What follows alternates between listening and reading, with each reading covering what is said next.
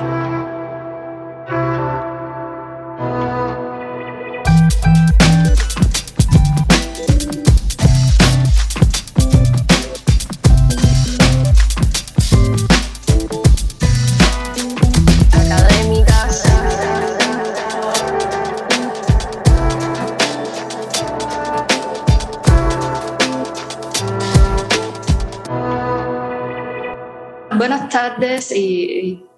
Buenos eh, días para los que están aquí en las Américas. Eh, yo soy Juliana. comencé hace tres años a, trabajar con la Escuela del Nuevo Alfabeto y eh, por ese tiempo también comencé a trabajar con el Instituto de Activismo Hannah Arendt aquí en La Habana. Cuando empezamos este proyecto hace tres años a intercambiar las primeras ideas, eh, el nuevo alfabeto estaba muy interesado en encontrar eh, respuestas diversas a la misma pregunta. Aquí eh, en La Habana teníamos en aquel momento internet muy limitado, teníamos que ir hasta, un espacio común para tener una conexión Wi-Fi y entonces poder hablar esta comunicación transatlántica. Y, pero pronto, o sea, muy rápido, el, el Cuba era considerada un paraíso sin Internet, comenzó a haber eh, Internet de datos, muchas más personas tenían acceso a Internet y llegó el, el virus. Entonces ahora era un paraíso sin eh, turistas. Em, de hecho, por eso fue que eh, mm, seleccionamos o queríamos invitarles a ustedes porque el, el, acceso de, los cubanos al estado de del arte, a los debates críticos contemporáneos, era tan limitado como el Internet. Y eh, nos parecía que era un carisma del instituto eh, proveer o eh, facilitar este tipo de acercamiento a, a debates así. Bueno, llegó la pandemia y em, eh, nosotros los cubanos siempre tenemos chistes para enfrentar eh, tragedias y uno de, los eh, uno de los chistes lo voy a hacer aquí este uno de, estos humor de pandemia que a mí me parece que es relevante mencionar ahora. Los cubanos decíamos que todo el mundo eh, comenzó a entender o a vivir qué cosa era ser un cubano, porque viajaba menos, a veces eh, le faltaba, eh, faltaron productos básicos como harina para el pan o papel sanitario, que de hecho para muchos cubanos puede ser hasta un lujo normalmente. Y yo, yo agregaría que además de eso, planetariamente comenzamos a tener una conciencia muy aguda sobre la responsabilidad colectiva eh, sobre todo con nuestros mayores en, edad, en poder y en, conocimiento. Entonces, el, em, el, debate sobre las comunidades que nosotros habíamos eh, comenzado, eh, por supuesto que queríamos explorar cómo resultaban las interacciones dentro de cada una de las comunidades, pero también qué pasa entre comunidades que tienen eh, diferentes eh, puntos de partidas y además tienen diferentes anhelos. Entonces, eh, comenzaría preguntándoles cómo podemos interactuar más con los demás y, perder el miedo a los otros a partir de, de sus visiones particulares y también considerando que eh, tanto sea dentro de la comunidad intracomunitariamente o entre comunidades intercomunitariamente, siempre hay diferentes puntos de partida, siempre hay diferentes anhelos. ¿Quién le gustaría comenzar? Bueno, si quieres puedo contestar. Em, Gracias, Chantal. Bueno, mire, no, bueno, yo puedo plantear esa cuestión a partir de mi reflexión sobre la, la, la que es la democracia, que en realidad es ese problema como, eh, digamos, convivir, ¿no? Tener algo en común. Y eh, bueno, yo lo que tendría que decir respecto a eso es que bueno, no hay que partir de, la idea irénica de que, bueno, eh, no, todo el mundo se puede poner de acuerdo, que no va a haber conflicto y que el conflicto es necesariamente una cosa mala que hay que evitar, ¿no? Yo estoy diciendo en mi trabajo de que, bueno, conflictos en la sociedad es evidente que siempre lo habrá, que además que la, ah, ya me baso un poco en una concepción de Maquiavelo que dice que la sociedad es dividida, que siempre habrá de los que, que llama los diferentes humori, ¿no? De los grandes y del popolo. Bueno, así, eso es mi punto de partida. Pero eso no quiere decir que uno no pueda convivir y que esas luchas, esos conflictos tengan que llevar a una especie de guerra civil. Porque entonces, uh, bueno, evidentemente, la, la, democracia no sería posible. Yo lo que estoy he estado, estado tratando de mostrar es como que en realidad lo que es importante no es querer negar el conflicto, reconocerlo, tener las instituciones que van a dar lugar para la expresión del disenso, pero sobre todo, y eso es una categoría principal de mi reflexión, que ese conflicto no tiene que ser necesariamente tomar una, una uh, digamos, forma de amigo-enemigo, ¿no? Sino que se puede dar sobre la forma de lo que llamo un agonismo. El agonismo quiere decir, bueno, uno sabe que tenemos puntos de vista diferentes, que no se trata de, de, encontrar la manera como se vamos a, a ponernos todos de acuerdo, pero que entonces lo importante es reconocer a los otros como adversarios, no como enemigos. Para mí un, adversario es justamente un, oponente, uno sabe que tenemos de, acuerdo, pero hay respeto para la posición de los de los otros. ¿Ves? Es, eso me parece que es como uno tiene que encargar la, la, la convivencia. No, no ¿no? Para convivir hay que estar todos de acuerdo, no. Hay que reconocer siempre habrá desacuerdos, pero esos desacuerdos en realidad puede, puede decir en la, en la medida en la cual se les da la, la posibilidad de expresarse como organismo, es algo que es importante para una, una democracia vibrante, vibrante, perdón. ¿Entiendes? Es decir, el, el, el conflicto eh, entendido como agonismo puede ser justamente una cosa positiva, que, que es la expresión justamente de varias posiciones, el pluralismo. Finalmente, para mí lo que es importante es la exposición del pluralismo, pero un pluralismo justamente que tiene, toma la forma de una relación agonística. Eso es la manera como yo planteo el problema. ¿Y esto se puede hacer a escala eh, nacional o también puede ser a, escala global? los dos, a escala nacional y a escala internacional porque yo creo que también, en realidad yo tengo en mis trabajos una reflexión también en la manera como se puede pensar esa relación agonística también a nivel de, de, de, internacional. ¿Entiendes? Sí, yo creo que en los dos niveles se puede plantear. Sí, muchas gracias. A, mí me gustaría tomar, eh, saliendo de esta reflexión y uniendo esta reflexión con un poco el activismo y el arte activista, pues a mí me parece que, que también hay que trabajar desde los espacios de ignorancia. Muchas veces lo que sucede es que tenemos miedo al otro, porque en realidad tenemos miedo a lo que ignoramos nosotros y estamos reflejando eso en el otro.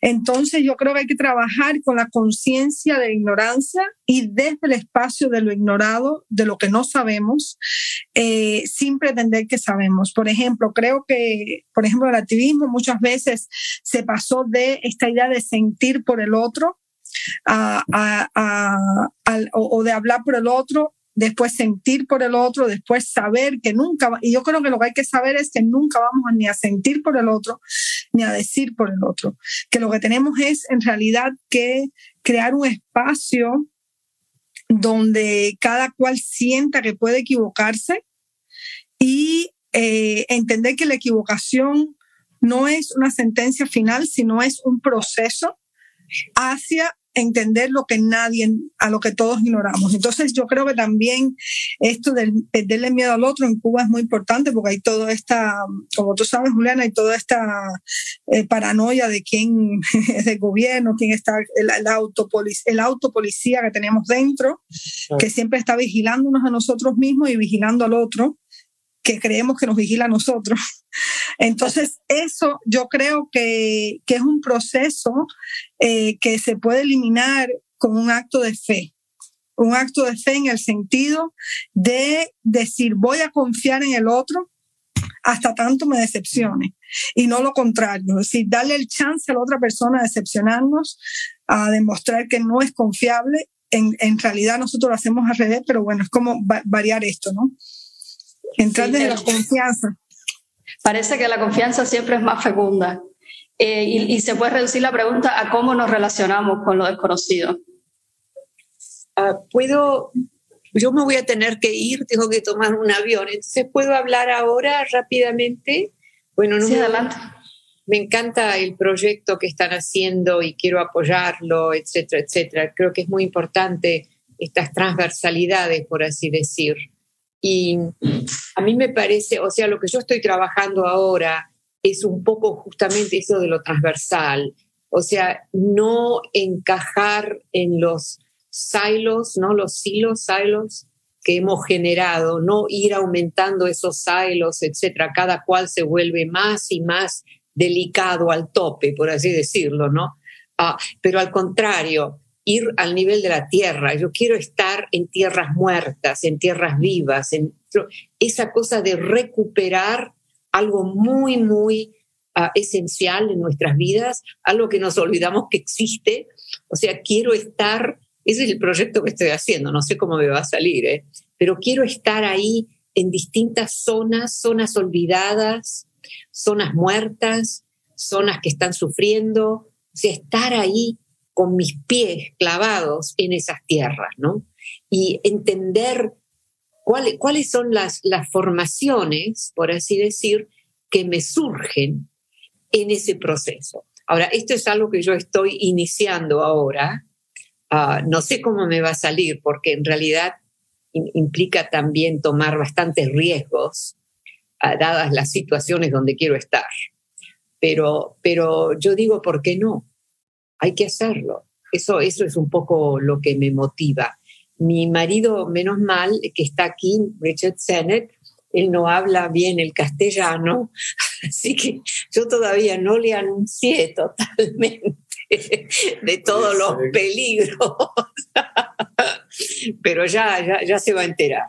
No, I'm just saying that I'm describing to them my project that I want to do. Simplemente les estoy describiendo mi proyecto, un proyecto donde yo no te he dado todos los detalles y te he hablado de los peligros con que me voy a encontrar.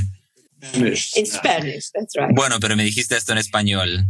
Sí, eh, entonces eh, le, eh, les preguntaría además de qué modo se pueden crear estructuras comunitarias que dan lugar al mismo tiempo a diferencias, antagonismos y al intercambio, tal vez eh, insertando o mirándolo desde la perspectiva de las prácticas artísticas.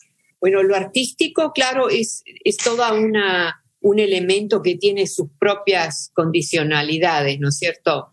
Yo no soy artista, entonces como que todo lo que es lo artístico me interesa mucho, pero no, no es el, el elemento que yo puedo manejar bien. Mi marido sí está muy eh, eh, involucrado, digamos, con cosas más artísticas. We're talking about art, art, art and artists. Estamos hablando sobre arte y, y, y las personas, artistas. No sé si quieres hablar algo de esto. Lo siento, no hablo español, así que no he podido seguir esto muy bien. Pero lo que puedo decir sobre los proyectos de Tania es que lo que me interesa de sus proyectos es que evitan la gran trampa del agitprop, que es tratar de ser una representación directa de la política, que hacen algo muy diferente. Y el proyecto en que nosotros trabajamos, en el Tate Modern, quizás no se llamaría un proyecto político en un sentido propagandístico.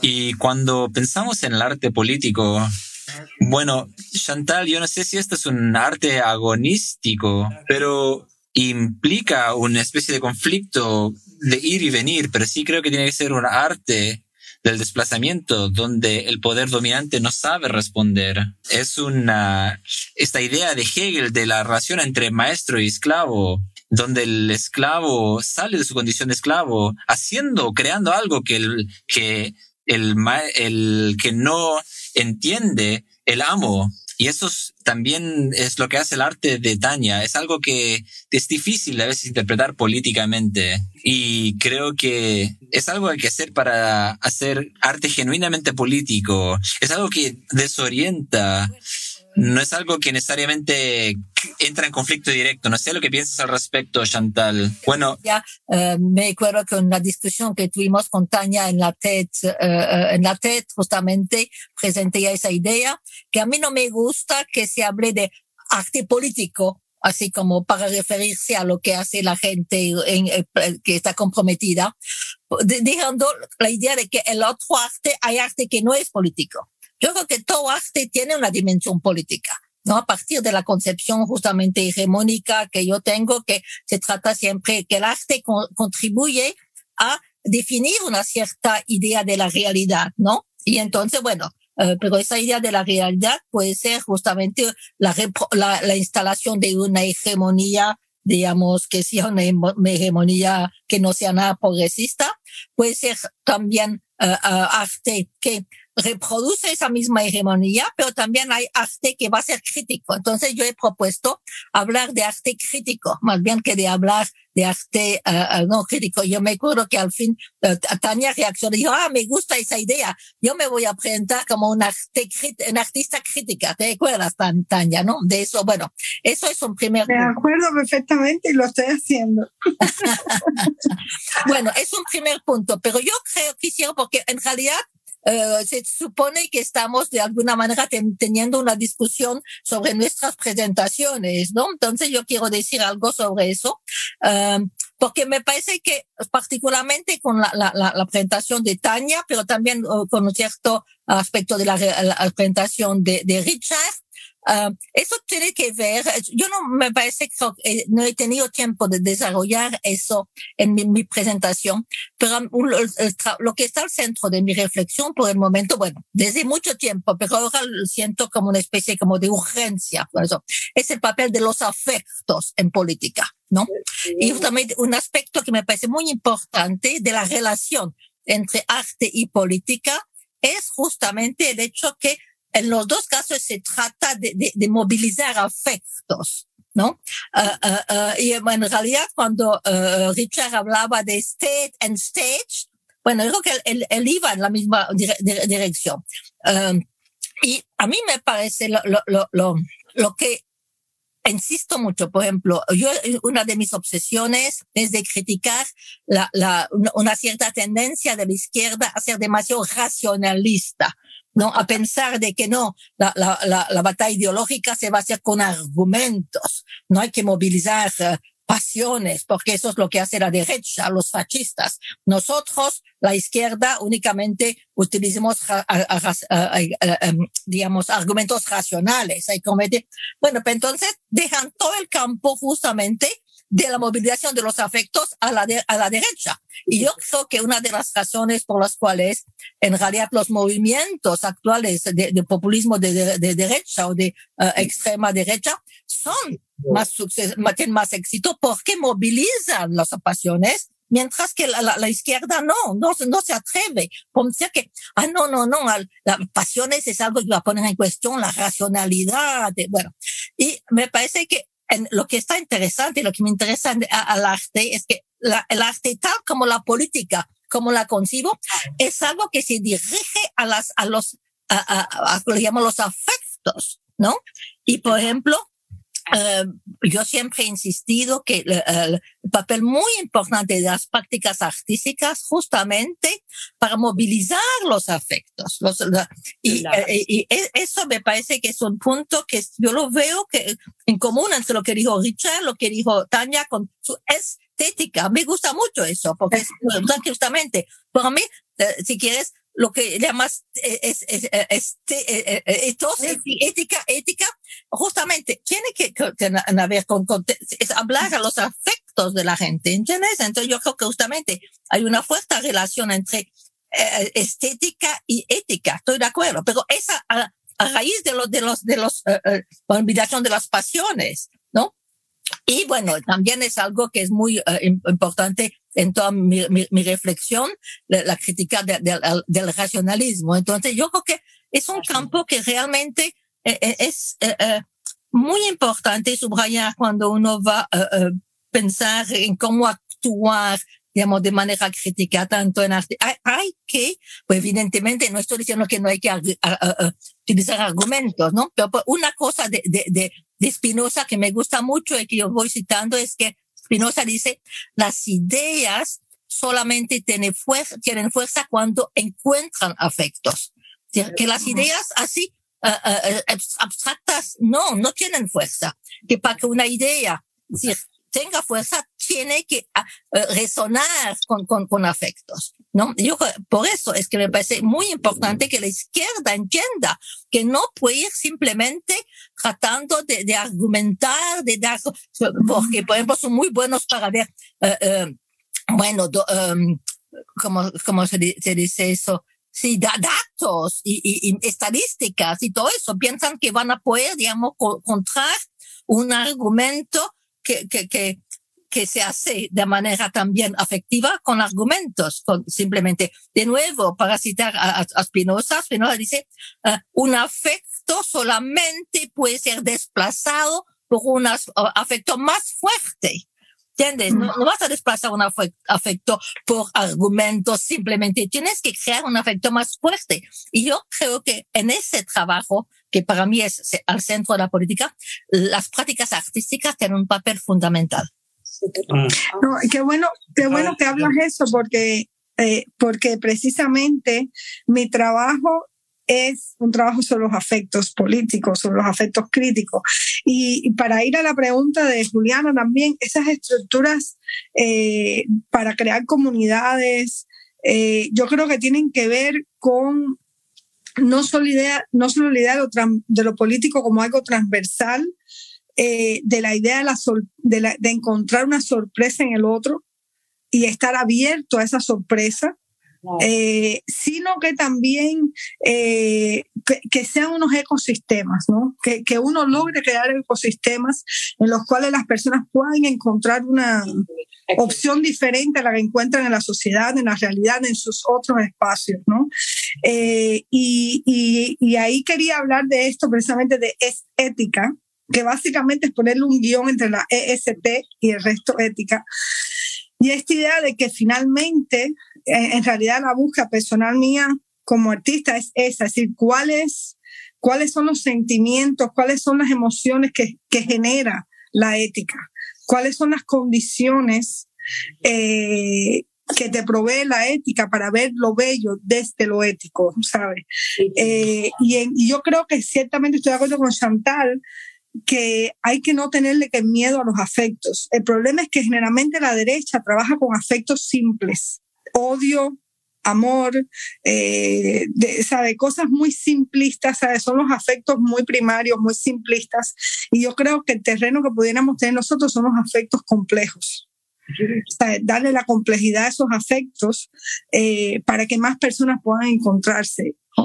Y, y bueno, nada, yo creo que básicamente a mí me interesa mucho estudiar la estética, es decir, encontrar la estética dentro de la ética y ver cómo es posible que sea como una especie de lenguaje, metalenguaje social en el cual uno eh, pueda reconocer lo bello, no solamente en algo que, que está definido por la maestría de la técnica, sino también porque te ha abierto a ti emocionalmente un espacio que no conocías que tenías o que tenías cerrado, ¿no? A través de estos actos éticos. Tania, Perdonen que no haya podido seguir toda la discusión. Lo que yo diría como artista, yo creo que no es un problema de afectos, por lo menos en la música. Lo que el arte hace con el sonido es que toma sonidos que conocemos, toma el ADN del material, de la sensación y le da otra forma. Yo creo que sería muy básico mirar el arte simplemente como abordar la emoción. Yo creo que es una experiencia muy diferente y creo que la sorpresa precisamente es que uno oye cosas, por lo menos en la música, que de cierta forma son familiares y de repente ya no lo son, ya no son familiares. Entonces, por ejemplo, todos los días oímos acordes que se resuelven. Es algo que sucede en casi todos los sistemas de, de sonido. Tenemos eh, unas progresiones de música de, que se resuelven. Pero con la música a veces se puede tomar eso y darle otro giro que sea sorprendente. Entonces, la forma también ahí es lo que hace que crea este efecto, no la emoción. Para mí esto es lo creativo y también para intérpretes es la forma en que se forma una palabra, una frase. No es solamente jugar con las pasiones, pero hacerlo de una forma en que tomamos una frase y se convierte en algo nuevo, de una forma en que no estábamos acostumbrados. Si oímos una fuga de Bach, por ejemplo, oímos sonidos yuxtapuestos, son sonidos que pueden ser de la vida cotidiana, pero que se formalizan de una forma en que no oímos todos los días. Entonces, para mí, todo el tema de cómo el arte se comunica no es lo que comunica, pero es el principio de la organización o de la desorganización o del desplazamiento.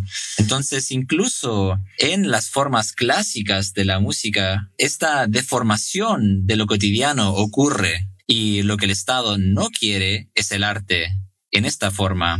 Lo que el Estado quiere es algo que puede reconocer. Quiere pasión. Donald Trump quiere tu pasión. No voy a hablar de nuestro primer ministro, pero creo que entienden lo que quiero decir. Y como dije, eso es lo que me gusta del arte de Tania, porque tiene estos elementos formales, pero que creo que son la esos elementos que provocan, no necesariamente el contenido en sí. Y es por eso que esto también genera una respuesta emocional, porque tiene una forma muy particular, que es la que le da Tania. Bueno, espero que ahora uh, Richard esté oyendo uh, uh, la traducción, porque yo creo que él no entendió, evidentemente, bueno, lo que estaba diciendo en, en español, porque yo que ni, ni Tania ni yo estábamos diciendo que se trata únicamente de pasión y de emociones, ¿no? Evidentemente, pero que no se puede tampoco, que la, las dos, la, la misma idea de Tania de estética, es precisamente la articulación de, de, de, de, lo que podía ser la, la cosa más pasional, más uh, con, con la, la, idea. Y, y, cuando uh, la, la referencia que yo hice a, a, a, a, Spinoza va exactamente en ese sentido. O sea, las ideas tienen fuerzas únicamente cuando encuentran pasiones. No se trata de, de, de, decir que, bueno, únicamente son las pasiones. Eso hay una cantidad de, de gente que dice, ah, pero entonces hay que movilizar las pasiones a, a, a, a against the, the, the, reason. No. Lo que justamente lo que es eh, poner en cuestión esa idea falsa que hay una separación total entre razón y, y, y, y afecto que los dos van necesariamente juntos y que evidentemente lo, lo, me parece que eso es el error de la izquierda que piensa que no, que lo, todo lo que tiene que ver justamente ver claro que uno no quiere hacer como Donald Trump o, como uh, um, Boris Johnson, no movilizar únicamente las pasiones. Pero realmente me parece que el problema de la izquierda es de irse del, del otro lado, de ver no, no, no, no. Yo creo que por ejemplo um, y también hay una cosa que quiero hacer. Hay debates. Creo que, bueno, evidentemente las cosas no están de la misma manera en, música o en teatro o en el arte plástico, ¿no? Evidentemente hay diferencias. Pero yo creo que y en ese sentido estoy de acuerdo mucho con lo que dice Gilles Deleuze en, en el libro que escribió con uh, Guattari sobre qué es la filosofía.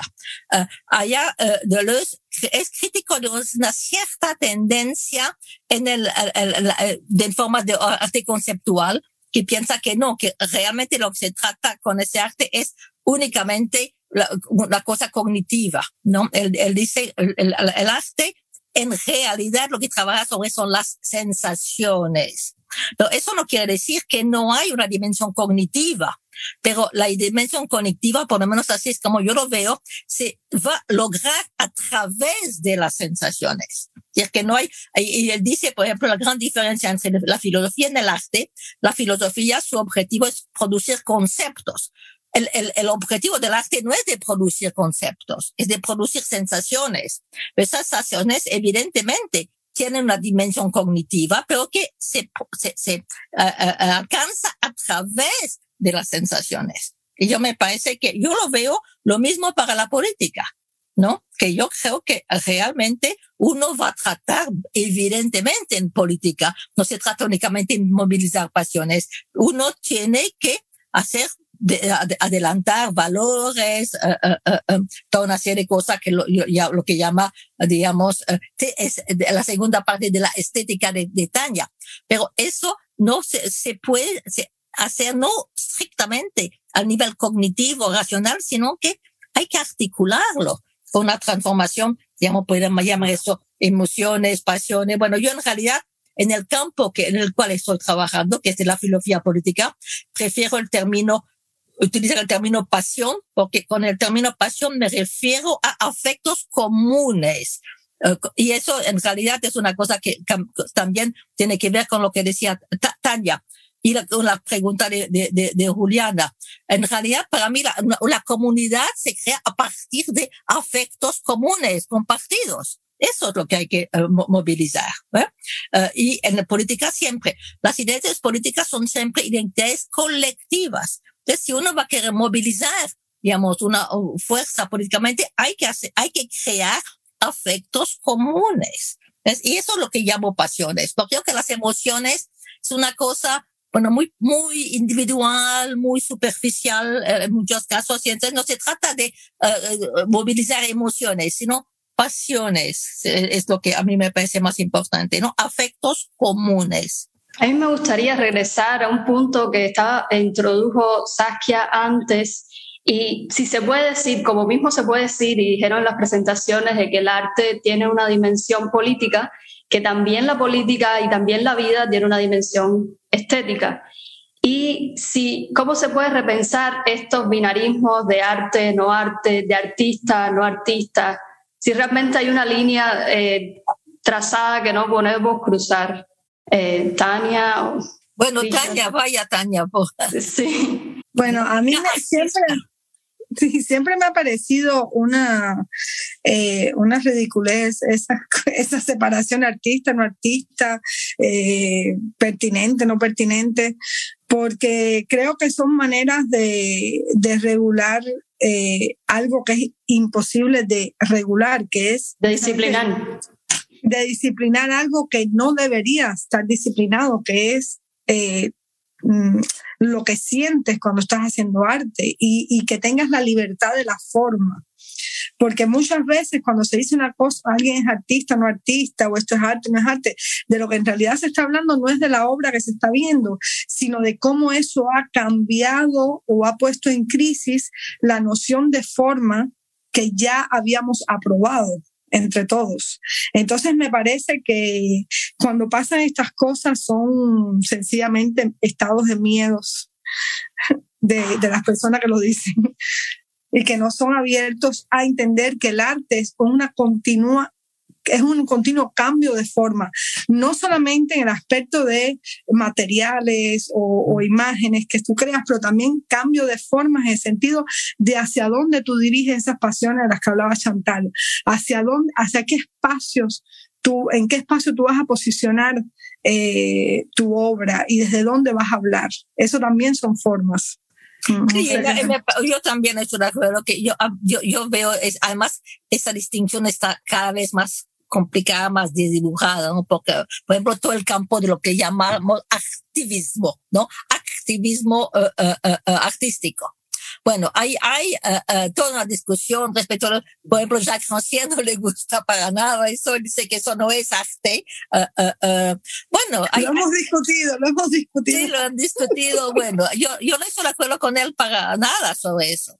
Yo creo que, bueno, hay, hay formas de, de, de, de, de prácticas artísticas que son, digamos, um, a través, o mejor dicho, Uh, la, la, la, actividad política se puede hacer también a través de, de, de, um, de, prácticas artísticas. Entonces, por ejemplo, es muy difícil uh, definir. Um, yo tengo, yo soy muy, muy amiga de, de, de, de, de, Andy Billsbone, que es uno de los Yes Men. En, en, y, y Andy dice, bueno, yo no soy una, no, yo no me siento como un artista, yo soy un activista un activista que utiliza justamente formas artísticas para hacer pasar mi mensaje. ¿ves? Pero otras dirían, bueno, no, pero eso es, es artista. Así que yo creo que hoy día realmente es esa como de, tratar de establecer una línea muy separada, uno ya no puede, porque las formas de, de, de arte y, y, también las formas de, de, de, de, de activismo son tan complejas que no se puede realmente no decir, ah, no, pero eso es arte, no, eso es activismo. Yo ya, ya, yo me parece que no tiene muy, mucho sentido hacer esa distinción. Y te puedes encontrar, por ejemplo, una foto de una obra, eh, un video de los Jessman en un museo y a la misma vez te lo encuentras en una conversación entre activistas como, como técnica para introducir algo un espacio. es que, yo creo que también lo que pasa es que muchas veces la gente eh, quisiera que las cosas participaran en un solo espacio, ¿no? Y ya ahora en este momento estamos haciendo, eh, los artistas, los críticos, todo el mundo está haciendo cosas que funcionan en diferentes espacios sociales, no solamente en una en, museos o tal, pero por ejemplo, la misma Saskia eh, ha trabajado con inmigrantes, por ejemplo, y ella, sí, tú les puedes escuchar a ella en una conferencia en una universidad súper importante, pero a la misma vez se sienta con los inmigrantes y su discurso también funciona para los espacios. Igual pasa con Chantal. O sea, que lo mismo está haciendo una conferencia con 300 estudiantes en una universidad, todo el mundo matándose, y habla con unos muchachos que están en la calle en España protestando, ¿no? Y, hablando con ellos de cómo es la teoría política. Entonces, yo creo que también pasa que ya ese tiempo de la especialización, donde solamente encuentras un, o sea, hay que estar especializado, pero donde solamente encuentras tu, tu espectador ideal en un solo campo, ya no, tampoco funciona, ¿no? Y habría que dejar de patrullar los bordes, ¿verdad? ¿Qué piensas, Sakia? Me gusta esta idea, sí, simplemente estoy repitiendo. Um, Richard, creo que estamos llegando ya al, final del tiempo y eh, vamos a concluir un poco sobre todo lo que hemos hablado. Entonces me gustaría escuchar a cada uno de ustedes para terminar. Bueno, Richard, empiece. sure. I, really, mine will be brief because Yo voy a ser muy breve porque he entendido muy poco. Bueno, lo que yo pienso es muy similar.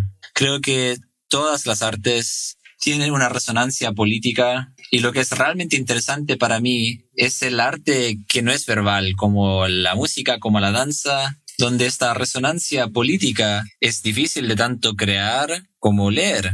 Y creo que es la razón por la cual, bueno, cuando tenemos estas discusiones sobre el arte y la sociedad, que las imágenes y las palabras son mucho más fáciles, fáciles de apropiar que la forma en que los cuerpos hablan de una forma más visceral. Y eso es lo que a mí me interesa en este momento. Yo, lo que me interesa es la política de lo no verbal. A mí me interesan mucho los gestos, me interesan los títeres, los mimos, todas estas formas de arte corpórea. Entonces, quizás es una forma más especializada de pensar el arte y la sociedad que pensar en estos términos. Pero me gusta lo que acabas de decir. Yo no soy artista, pero sí que estoy muy comprometida con el arte y muchos de mis mejores amigas, mis mejores amigos son artistas, como se podría decir, y me gusta esta fluidez. En mis escritos soy una persona quizás que se desvía un poco de la norma. En las ciencias sociales muchas veces se nos limita a ciertos modos y yo siempre voy a tratar de actuar de forma transversal, decapitando parte de estos modos. Y eso me interesa, eso me mantiene muy comprometida. Por eso es que me gusta tanto oír a artistas porque ellos abren nuevos caminos. Las, las ciencias sociales, que es donde Richard y yo trabajamos, no, no te dan esa oportunidad de la misma manera. Entonces, yo estoy siempre buscando descubrir algo que las ciencias sociales aún no han producido y hablando y oírles hablando a ustedes quienes son artistas, eso me ayuda enormemente en mi proyecto de encontrar otras formas de hablar sobre nuestros eh, sujetos. Así que bueno, eso. Yo estoy de acuerdo con Saskia, estoy de acuerdo y yo siempre me ha parecido muy em, ah, energizante hablar con artistas Yo la verdad es que estoy un poco cansada de ir a conferencias con sociólogos, sociólogas, con cientistas políticos. Yo recuerdo, bueno, había un evento muy importante y luego las personas se reúnen y, discuten sobre esto y esto otro, esos detalles académicos. Y yo no quiero pasar más tiempo con esa gente. Entonces, quiero que los museos se me inviten, que se, que me inviten. Y eso me parece mucho más interesante y más político al fin y al cabo. Yo creo que es en el arte hoy en día donde encontramos las ideas más interesantes. Y hay solo una cosa que quisiera decir. La política, mucha gente la encuentra deprimente. Y tampoco es que diga que hay que abandonar eh, la política tradicional. Pero quizás mencioné yo a mi charla, pero una vez en París se me invitó a una pequeña conferencia sobre si el arte puede cambiar el mundo. Y, yo me acuerdo que dije, el arte por sí solo no puede cambiar el mundo, pero el arte puede ayudar a cambiar el mundo. Y esto es lo que creo que es muy importante. Pero la idea de que artistas, por su propia cuenta, van a cambiar el mundo sin otra estructura política. No, no lo creo. Pero sí que pueden jugar un rol muy importante en cambiar el mundo. Y para, bueno, volver a lo que estaba diciendo, esto es porque están creando nuevas formas de subjetividad al abordar también los afectos. Y para mencionar algo que Richard decía, yo creo que lo no verbal es muy importante, sí, estoy de acuerdo, pero lo no verbal es este aspecto que habla directamente al afecto, que no está tratando de crear conceptos, pero que nos, llega a nivel afectivo. Yo creo que lo no verbal es muy importante.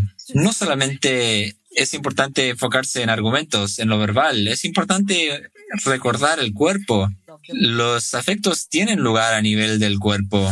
Entonces creo que tenemos un cierto acuerdo en ese sentido, en, sobre la importancia de lo no verbal, de la práctica artística en el campo de la política, de diferentes formas. Eso es lo que creo que todos estamos diciendo.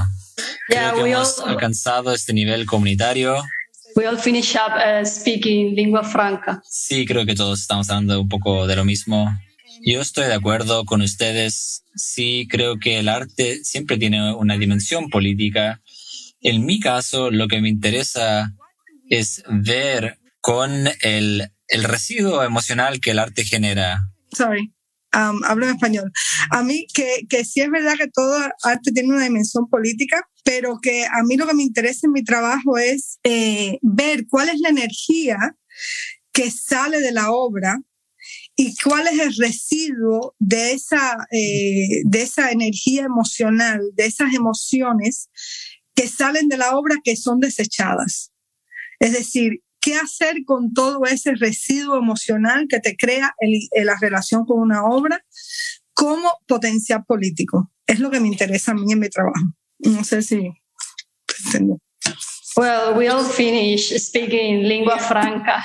Bueno, todos terminamos hablando la lengua franca. Pero muchas gracias. Thank you so much for Pero muchas gracias por estar uh, aquí. Y, y, espero que haya más preguntas de la audiencia y si es posible después enviárselas a cada uno de ustedes y que puedan responder. Eh, ¿Les parece? Muchas gracias, Juliana. Muchas gracias, APB. Muchas gracias. sí. Gracias a todos y hasta luego. Gracias, un gran gusto. Hasta luego. Chao. Chao.